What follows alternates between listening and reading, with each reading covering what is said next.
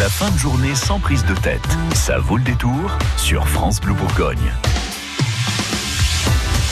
Alors sur France Bleu, on a les Chevaliers du Fiel, on a les Minutes Cultes, on a vos blagues et on a aussi Thierry Garcia, l'imitateur des stars. Ça réagit à l'actu. Euh, bonjour, c'est François Hollande. Ah, au contraire, bonjour, c'est le champion du monde Didier Deschamps. Répondez de l'actu, j'écoute.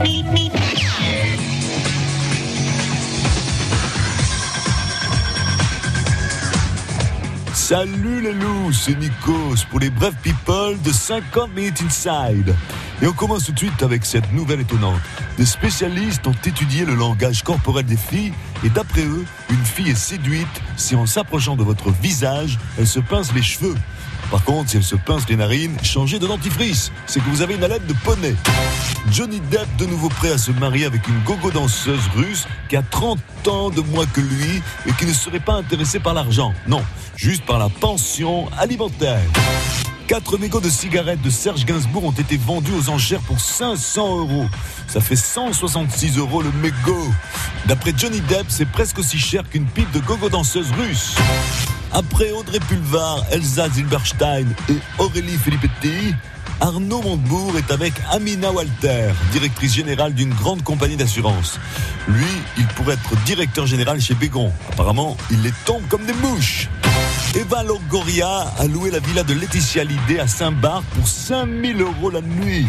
Heureusement qu'il y a Airbnb pour trouver des petits plans en location pas chère entre nécessiteux.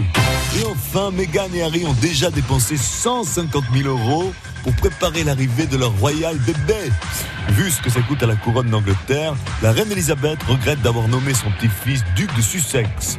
Si elle avait su, elle l'aurait nommé prince de Sodome. Et voilà, à bientôt pour d'autres infos people de 50 minutes inside.